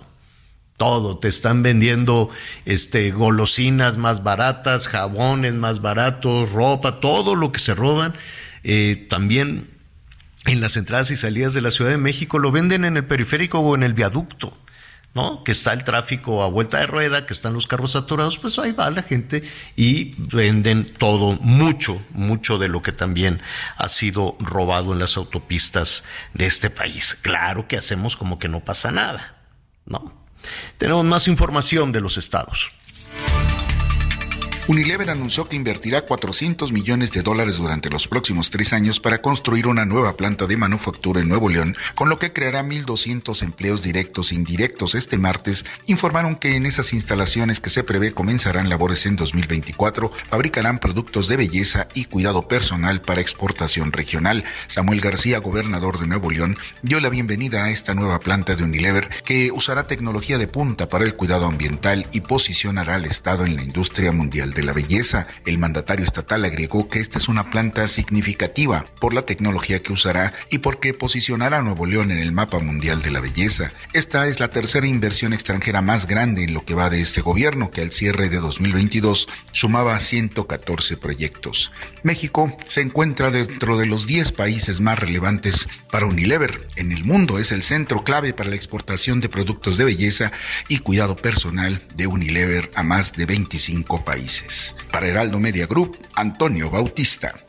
La tarde de este martes se llevó a cabo una manifestación en las calles de Poncitlán, en Jalisco, en donde ciudadanos y familiares exigieron que las autoridades brinden justicia, esto ante el doble feminicidio que ocurrió al interior de la Agencia Regional del Ministerio Público en Poncitlán. Y es que, bueno, además de guardar un minuto de silencio, exigir a las autoridades justicia con llamados, pero también a través de pancartas, en las instalaciones de esta agencia regional se dejó una ofrenda floral acompañada de veladoras, en donde fue uno de los momentos más emotivos. También se pidió un minuto de silencio en memoria de Alondra y de Liliana. Y es que Alondra solicitó apoyo de las autoridades previo a que ocurriera este fatal desenlace el pasado 31 de enero, sin que las autoridades resguardaran a esta mujer. Además, el padre de la misma señala que hay cuatro personas que ayudaron a este feminicida, a Christopher N., quien ya fue vinculado por el delito de doble feminicidio, pero además exigen los familiares que se investigue a estas cuatro personas quienes apoyaron en su ida hacia Tepic al agresor. Desde Guadalajara, Mayeli Mariscal, Heraldo Radio. Bueno, pues le estábamos eh, comentando que vamos a tener visitas este, este fin de semana. Por cuarta ocasión viene el líder del Partido Comunista cubano, el líder de, del gobierno cubano a nuestro, a nuestro país. Va a ser el cuarto, si no me equivoco, sí, el cuarto encuentro ya entre el presidente López Obrador y el mandatario cubano. Este, sí, bueno, pues eh, qué bueno que hay una que hay una buena relación con Cuba. No sé, honestamente, mm, no, no, no, con todo, con todo respeto, yo siento cuando hemos eh, tenido que ir a trabajar a Cuba, batallas, eh, no es un país con libertades, no tienes la libertad que tienes aquí en México, por ejemplo, que eso sí hay que señalar, eso sí hay que reconocer, México tiene una a trompicones, pero tiene muchísima libertad de, expresión. Luego te presionan, te dicen y te, todo lo, lo que hemos sufrido en esta, en esta actividad. Em, ya lo hemos dicho en varias ocasiones en, con gobiernos eh, anteriores. Bueno, con Peña Nieto era una persecución espantosa, verdaderamente espantosa, violenta, terrible, ¿no? Con una eh, con cero libertad y bueno, qué, qué, qué, cosa tan terrible. Y siempre, ¿no? Siempre vamos así manejándonos entre que ya se enojaron, pero sí se enojaron, en fin. Y es, es complicado, es muy difícil. Lidiar con el gobierno, lidiar con el poder es muy difícil en cualquier lugar del mundo, no nada más, no nada más en, en México. Sin embargo, podemos trabajar y eso, Anita Miguel, hay que decirlo, ¿no? Todos los días tenemos empresas eh, muy libres, el Heraldo, TV Azteca, tenemos empresas que respaldan nuestro trabajo y tenemos también pues una relación con las diferentes instancias de gobierno suficientemente respetuosas para poder llevar a cabo nuestro trabajo, cosa que hay que aplaudir y cosa que hay que señalar, ¿no? Yo sé que son en ocasiones algunas cualquier presidente municipal, gobernador o el gobierno federal, pues van a ser muy, muy quisquillosos en este tema. Pero en Cuba, imposible trabajar. En Cuba es una cosa, este, desde que llegas al aeropuerto, ¿no? Ahí te tienen marcaje personal y esto por y de plano te dicen, "No, esto no, no grabes aquí, no grabes allá." O sea, dificilísimo. Fui a hacer una serie de de reportajes de muchas cuestiones, incluso a la industria farmacéutica y cosas por el estilo. No, no, no, no, no, no, no, no, no, pero vigiladísimo ¿Y qué quiere que le diga en Nicaragua, donde ya ni siquiera pueden entrar los turistas con cámaras o no prohibido hacer audio, video, lo que sea? Y esos son los grandes amigos de, México. No entiendo. Yo sé que es una cosa ideológica, pero ¿quién yo veo que todos salen huyendo de, de, Cuba, salen huyendo de Venezuela, salen huyendo de Nicaragua. Yo no he visto así, no, yo quiero irme a, no, que una ola de migrantes se quieran ir a Cuba y digan, no, es que allá se vive bien bonito. Pues yo no lo he visto. Sí hay algunos, ¿no? Que en la cosa ideológica dicen, ah, qué padre sería vivir en pobreza y así, ¿no? Todo. Ah, bueno, pues vete a Cuba, cada quien, ¿no? O vete a Nicaragua, o vete a Venezuela. Pero lo que yo veo es que la migración es en sentido contrario. Entonces, tanto aplauso a un gobierno que provoca una pobreza y cero libertades, definitivamente no, no, no le entiendo. No entiendo la fascinación con Nicaragua, con Cuba y con Venezuela, honestamente.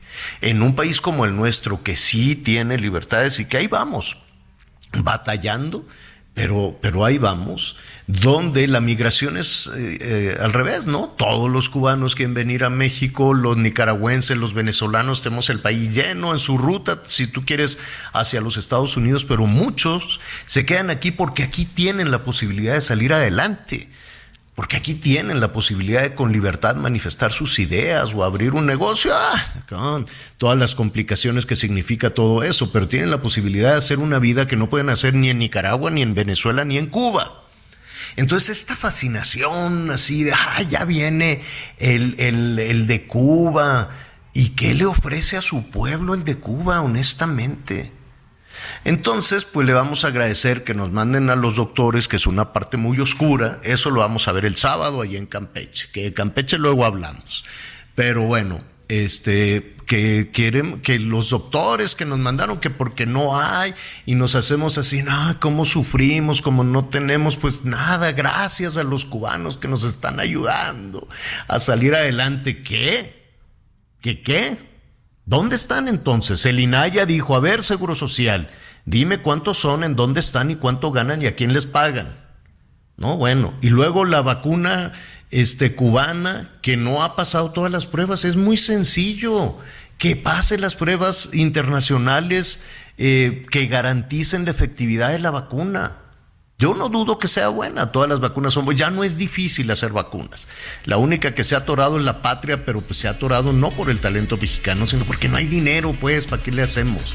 No había dinero ni para los respiradores, ni para desarrollar la vacuna, ni nada. No es difícil a estas alturas hacer una vacuna. Vamos a hacer una pausa y le cuento más.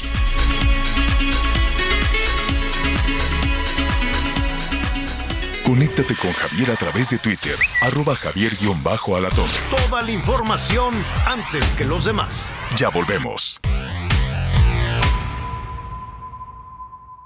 Todavía hay más información. Continuamos. Transparencia y confianza son los ejes de la Estrategia de Seguridad Federal, un trabajo que comienza desde el interior de las dependencias. Ay, cómo hemos estirado el gasto y nos alcanza y tenemos economías y eso nos ayuda también a que nosotros seamos confiables. Yo les puedo decir en que usted sí puede confiar en mí los que nos están viendo también pueden confiar. Este miércoles en exclusiva por Heraldo Media Group, más del perfil de Rosa Isela Rodríguez, secretaria de Seguridad y Protección Ciudadana. 21 horas, en referente de la noche, Heraldo Televisión. Las noticias en resumen. Más de 60 organizaciones civiles convocaron a una segunda manifestación el 26 de febrero para rechazar la polémica reforma electoral del presidente Andrés Manuel López Obrador que se discute en el Congreso. Estos grupos consideran la reforma como la más impugnada de la historia. Al menos una persona resultó lesionada al derrumbarse parte de la infraestructura que están demoliendo para rehabilitar el estadio Luis Pirata Fuente de Veracruz. Tras el accidente, Protección Civil indicó que las obras quedaron suspendidas de manera temporal. El líder nacional de Morena, Mario Delgado, señaló que se debe investigar el caso de los colaboradores de la gobernadora de Campeche, Laida Sansores, que recibieron fajos de dinero en efectivo previo a la campaña. Señaló que Morena no es tapadera de nadie, porque esas prácticas es lo que había antes. Luego de agotar sus recursos administrativos, la justicia en Estados Unidos decidió que Benjamín Arellano Félix, ex dirigente del cártel de Tijuana, permanecerá en prisión hasta 2033. El juez Larry Allen Burns consideró que el capo no merece ningún perdón o disminución de su condena por la gravedad y depravación de los delitos admitidos por Arellano. El mundo de la moda en mueble está en movimiento en Expo Mueble Internacional, la feria líder de muebles y decoración en América Latina. Encuentra lo último en tendencias, diseño y calidad en muebles para el hogar, oficina, jardín, infantil, decoración, entre otros. La cita es del 15 al 18 de febrero en Expo Guadalajara. Regístrate en www.expomuebleinternacional.com.mx.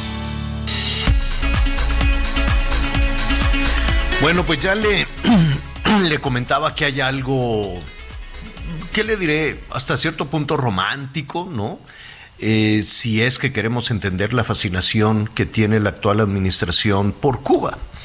Eh, yo sé que en los años 60, 70, bueno, si empujo un poquito a los 80, bueno, pues eh, en, la, en, las peñas y en todos lados y se cantaba y, todos los eh, la música de protesta y todos en algún punto de nuestra vida en la adolescencia universitarios pues cantábamos las de Silvio Rodríguez y, cosas así no este hay, hay una hay una suerte de fascinación romántica ideológica todavía pero pues a ver eh, yo hay que yo siento que hay que ver el beneficio de las personas, de las familias, de las parejas, de las jóvenes parejas, las oportunidades.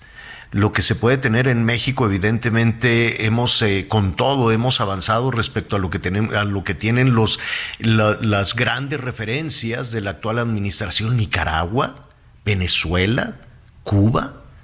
Es, es complejo entender esta, esta, esta, esta fascinación, sobre todo cuando vemos, ahora que estábamos hablando de este tema de los derechos humanos que tanto comienza a preocupar a la Fiscalía General de la República, pues yo no me imagino una fiscalía que empiece a preocuparse por la situación de los derechos humanos en Managua. Es un infierno. O por la situación de los derechos humanos en, en, Venezuela, en Caracas o en Cuba. Y, a ver, hemos trabajado, o, a mí me ha tocado ir a hacer Em, pues una serie de investigaciones en estos tres países y es muy difícil, es complicadísimo. Y ves unas situaciones terribles, un salta para atrás enorme. Después de la fascinación, evidentemente Venezuela, pues eh, Hugo Chávez, era un seductor brutal cuando llegué a entrevistar a Hugo Chávez. Se abrían aquellos salones enormes y se abre esa puerta y eh, avanza paso firme Hugo Chávez y me dice, Javier, él ven a mis brazos, no sé qué, ¿no? Y entonces pues yo le llevaba, no sé por qué les gustan mucho las películas de Cantinflas, entonces pues se volvieron locos, llevé muchas películas del cine mexicano, me dieron una, un, un, proyecto este de la constitución bolivariana y cosas por el estilo. Había mucho dinero, hay que recordar que Hugo Chávez gastó dinero a más no poder por los precios del petróleo, estaban arriba y eh, con eso empezaron a repartir muchos de los programas que hoy, con los que hoy estamos muy familiarizados y la forma de organización política le funcionó requete bien a, a, Hugo Chávez. Pero eso es una pompa, es una burbuja, ¡pum! ¿No? Se acaba el precio del petróleo, se acaba el dinero y ahora a ver qué haces con una sociedad que no está acostumbrada a trabajar.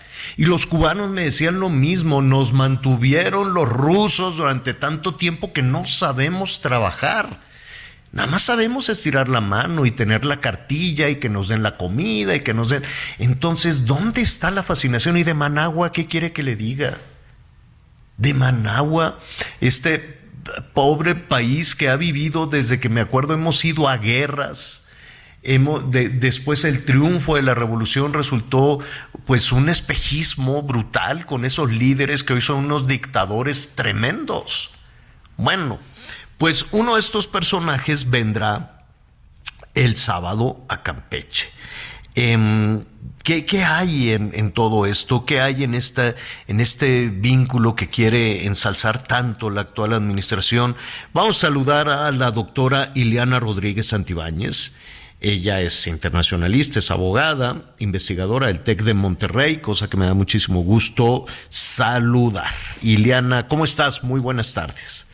¿Qué tal? Muy buena tarde. Como siempre, un gusto estar con tu auditorio y por supuesto con tu gran equipo. A las órdenes. Oye, Ileana, ¿no te gustaría estar en Campeche y sentarte eh, a, entender, a ver de, de, qué se trataría esta reunión con Miguel Díaz Canel y el presidente mexicano? Por supuesto que sí. Sí me encantaría saber cómo un Estado con una insolvencia económica tan importante de miles de millones de dólares a sus propios proveedores y con deudas pendientes, como tú bien has dicho, en materia de derechos humanos, tiene que decirle al presidente mexicano, pero también estar conscientes que la presencia de Canel, Díaz Canel, Díaz Canel en México refuerza la imagen del mandatario mexicano que ha querido forjar desde que fue en la, tuvo la presidencia pro tempore de esta comunidad económica del Caribe y de, la, y de estados de Latinoamérica y de estados del Caribe, la CELAC, donde Andrés Manuel lo que quería era erigirse como un líder regional. Y en esa reunión donde México sostuvo la CELAC, sí le fue, vamos a decir, en términos de imagen. Pero efectivamente, bueno, sabemos que Cuba tiene muchas deudas que no paga desde el 2019, que tiene negocios eh, que están protegidos por el propio gobierno y que están ocultos a la luz de su propio pueblo que es un estado que ha tenido un éxodo masivo de miles de cubanos huyendo de su propia pobreza, eh, donde están teniendo una crisis de energéticos con cortes intermitentes de electricidad, donde faltan bienes para bienes básicos para poder sobrevivir y que se ha acentuado la migración finalmente de mm, la pobre isla de Cuba en ese sentido pobre eh, en términos no solamente metafóricos, sino literales. Entonces, eh, hay que ver cuál es la conversación que se sostiene. Es evidente que Cuba necesita a México. México no solamente tiene un intercambio importante en materia agrícola, exportamos en toneladas hortalizas, eh, hay un intercambio de, de materia prima en ese sentido, pero finalmente Cuba está resistiendo también a sus circunstancias y a su realidad. ¿Y cuál es, su, es su realidad? Es haberse tornado hacia el socialismo, haber sido abandonada por la Unión Soviética en la transformación que llevó a cabo Gorbachev y finalmente terminar con cierta dependencia de China como uno de sus grandes socios comerciales em, y protegido ideológicamente hablando por estos líderes redentores que quieren todavía el marxismo, que tienen esta añoranza, pero que también están conscientes del padecimiento de la isla ante el embargo económico de leyes de Estados Unidos como la Helms-Burton y otras leyes, la Torricelli, que impiden el comercio con la isla y que agudizan su situación al impedir el libre intercambio de bienes y servicios con aquella isla. pero en ese, en ese, en ese tema que señalas, pero no funcionó. En, en, este tema que señalas del embargo, que seguramente lo vamos a escuchar este fin de semana y se volverá a hacer un llamado a los Estados Unidos a que, a que este, acaben con, con, esta situación de, del embargo. Lo vamos a escuchar por cuarta ocasión. Son cuatro las, las eh, ocasiones en que se han reunido los mandatarios. Em, pero, ¿qué, ¿qué, qué, es este embargo? Porque, por otro lado, sabemos que este pues hay ciudadanos, eh, o por lo menos el gobierno de los Estados Unidos le dice, oye, voy a recibir a 30 mil, nada más que tienes que hacer el proceso ahí en, en, en, en, Cuba, lo mismo Nicaragua, lo mismo, lo mismo Venezuela voy a recibir a 30 mil eh, mensualmente, pero además te estoy vendiendo eh, carne de pollo y te estoy vendiendo soya y te estoy vendiendo cereales y te estoy vendiendo leche. Eh, entonces, ¿hay bloqueo o no hay bloqueo? Porque pues Estados Unidos, España, China tienen más comercio que México. Sí, claro, es muy buena tu observación. En principio, pues el tema migratorio que es totalmente condicionado, ¿no? Es preferible que haya migración ordenada de cubanos hacia Estados Unidos, donde si una de las exigencias es que haya algún familiar, pariente o responsable para que se pueda hacer la conexión y entonces permitirles este visado para entrar a Estados Unidos, es preferible a los marielitos a abrir las cárceles del Mariel y dejar salir a todos y que se vayan a la Florida como ocurrió en su momento, ¿no? Em, sí, sí, definitivamente es una situación caótica en términos eh, de derechos humanos, hay que decirlo, pero también aquí lo importante es que en el embargo lo que pesa es un complejo entramado jurídico que impide cualquier inversión directa por parte de Ah, estadounidenses, sin importar en qué otros territorios estén. Inclusive un estadounidense viviendo en Francia no puede invertir en Cuba por ser ciudadano estadounidense. Y eh, entonces ahí vemos incluso como una especie de extraterritorial, extraterritorialidad de la aplicación de la ley estadounidense en otros entornos que condenan a, a la isla. Ok, hay una venta de bienes que existe hacia la isla por parte de Estados Unidos, pero no hay ninguna inversión por parte de ese Estado. Entonces, eso es lo que genera la pauperización, la falta de empleo y, por supuesto, también la hondonada de países seguidores de la política estadounidense que tampoco invierten en la isla porque se ven amedrentados siguiendo la línea estadounidense de poder ser condenados al invertir en la isla o perder negocio por traicionar, eh, digamos, a Estados Unidos haciendo inversiones en la isla. Aquí viene México como un redentor y no puedo decir que solamente ha sido el presidente actual mexicano el que está haciendo cosas por Cuba. Simplemente recordemos desde el salinato que empieza esta apertura importante con la isla, ya más eh, ah, vehementemente en términos económicos, porque ideológicos, desde que México le da el apoyo a Cuba ante la Organización de Estados Americanos en los 60 cuando expulsan a Cuba de la OEA, México vota en contra de esa expulsión. Entonces siempre ha habido una cercanía cultural con el pueblo cubano que es muy importante, que se reconoce su riqueza siempre, pero que también eh, Peña Nieto simplemente le, le condonó unas deudas de más de 400 mil millones de dólares de pesos que se tenían con, con México. Entonces creo que siempre ha habido un acercamiento mucho, muy humano, con fraterno con Cuba, eh, pero finalmente la ideología les está pesando y no están reconociendo que tiene que haber un cambio hacia una especie de socialdemocracia. No hablemos de un radicalismo tan importante de volverse el socialismo y capitalismo que también tiene serios defectos y los estamos viendo y viviendo. Pero sí eh, comenzar, por ejemplo, a ver a una China comunista que empieza a abrir sus mercados para generar negocios y tratar de tener mejores condiciones de vida para sus ciudadanos. ¿no? Entonces creo que Cuba le está haciendo falta esta parte y también de transparentar aún más su sistema político electoral para efectos de que no haya una eh, una línea de descendencia y de amistades que son las que empiezan a llegar a los cargos públicos.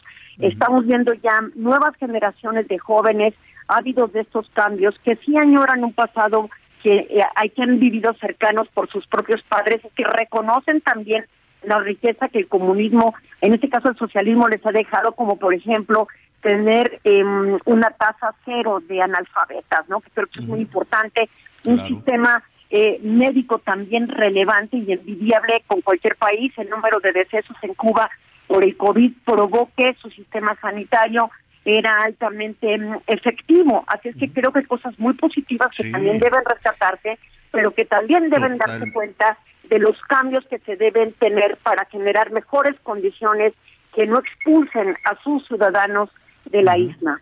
Totalmente de acuerdo contigo.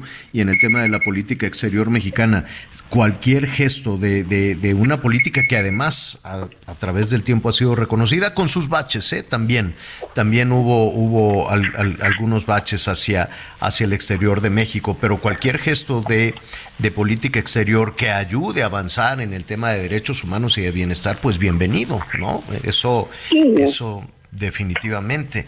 Sin embargo, hay, corrígeme, corrígeme si me, si me equivoco, hay, hay una suerte de, de, no sé si decir añoranza malentendida, de romanticismo malentendido de aquello que sucedía, por ejemplo, en la década de los 70, 80 tal vez, ¿no?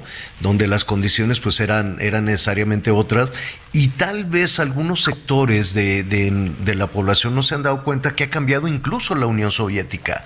Digo, la Unión Soviética, Rusia, que ya no, ya- a- aquella percepción de la Unión Soviética pues ya no es, ¿no? Es, es Rusia, una- un, un- un país capitalista, un país con una serie de problemas, un país en guerra y sin embargo es, es, es curioso, eh, es curioso, Ileana, cómo algunos sectores de la población siguen pensando en Rusia como la ex Unión Soviética y siguen pensando en la Cuba de los 70. Sí, es, es una cosa interesante, pero estamos viendo también el extremo de las situaciones. Recientemente leí una nota donde en Kiev, en Ucrania, se están quemando eh, miles de libros de origen ruso que justamente provenían de la era soviética. Y en ese sentido, eh, también decir, decir, ¿no?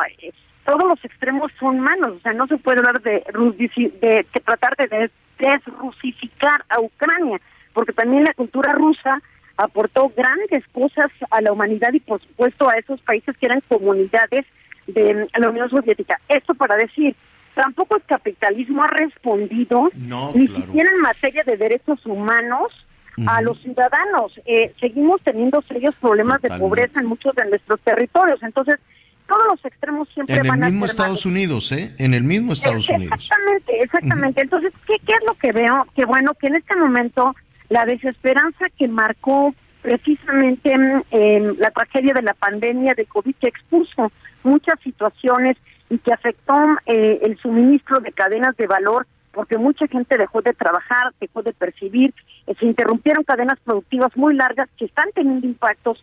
Luego la guerra en Ucrania, que aunque parezca que no, tiene efectos en este en esta cadena de valor que se tiene a nivel mundial, pues es evidente que hay una especie de desencanto y desolación eh, no puedo decir que solo de los jóvenes, sino de cualquier edad que no hayan zanjadas sus expectativas de bienestar y que entonces les hace pensar que cualquier otro sistema, menos el que hoy tenemos, podría llegar a ser mejor. Pero aquí efectivamente, y tú dices bien, eh, pareciera ser que tampoco se reconoce que en el pasado estos sistemas tampoco han podido responder del todo de manera ideal a sus ciudadanos, porque también encontramos en los países comunistas y socialistas, igual que en el capitalismo, serios problemas de corrupción.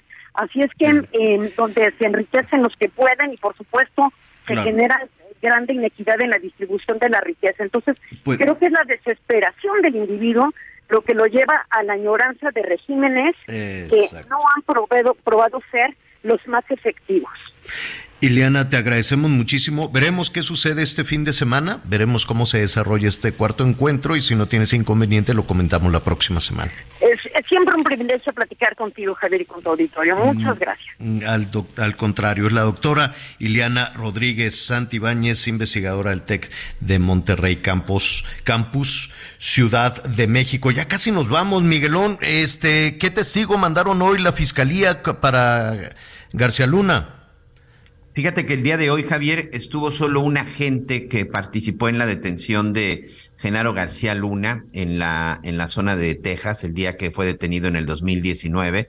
Un agente en donde pues explicó que fue, cómo se llevó a cabo la, la detención, dijo que en todo momento cooperó, hace un comentario acerca de que cuando le dicen, es que está usted detenido por haber participado y ayudado al cártel de los Beltrán Leiva, y le dijo, no, nunca, al contrario, yo solo me dediqué a combatirlos, y bueno, pues esto fue lo que se, lo que, lo que hoy se dio a conocer. También ahí se presentó, bueno, se solicitó la declaración, porque cuando alguien es detenido en los Estados Unidos, uno de los protocolos que se deben de seguir, Javier, es que se supone que todo debe de quedar videograbado porque es algo que ha estado pi- pidiendo la defensa para mostrar en todo momento, bueno, pues que ha, que ha existido esa colaboración por parte de Genaro García Luna desde el día que fue detenido. Y bueno, pues este agente que, se pre- que fue presentado, pues dice que no, que no se videograbó nada.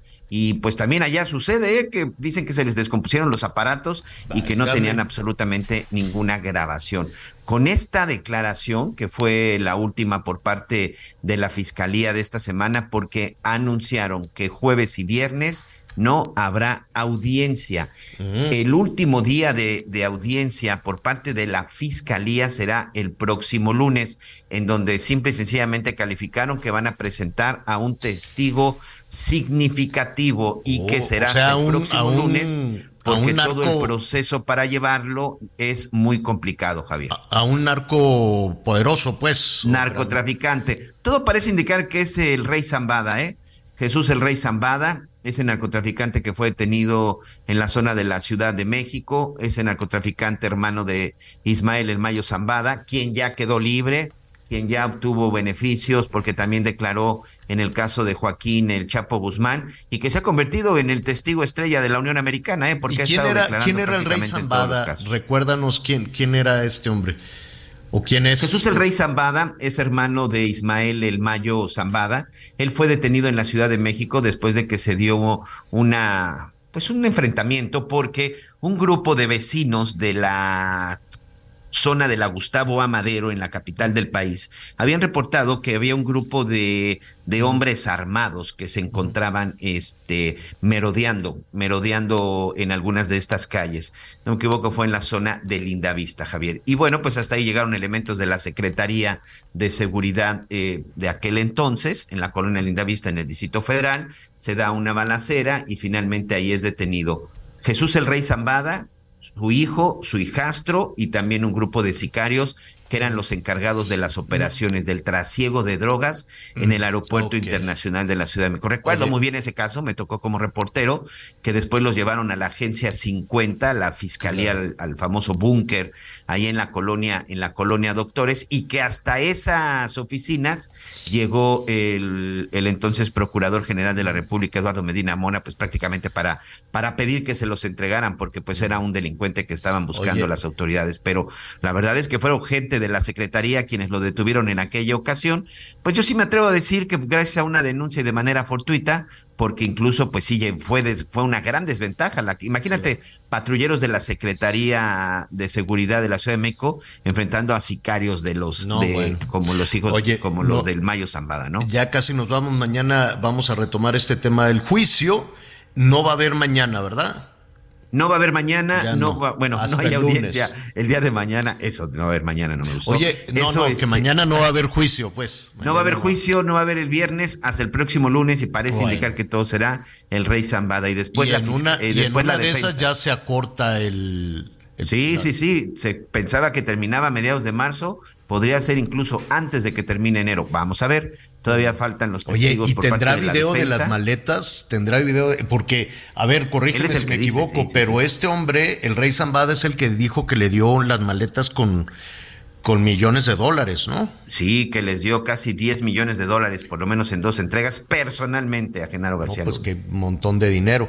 Mañana, mañana seguimos con el tema porque ya se nos acabó el tiempo. Anita Lomelí, muchísimas gracias. Gracias, hasta mañana, provecho. Gracias, Miguel Aquino, gracias. Gracias, señor. Buenas tardes. Oiga, este tema de Genaro García Luna y muchos más, yo lo espero a las diez y media en Hechos Azteca 1. Ya sabes, a poner muy bueno. Siga con nosotros. Cierro los ojos y ya estoy pensando en ti. Y soy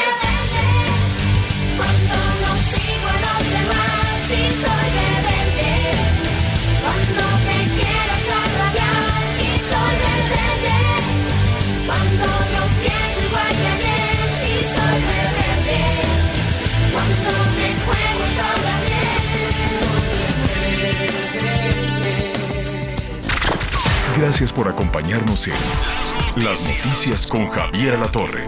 Ahora sí ya estás muy bien informado.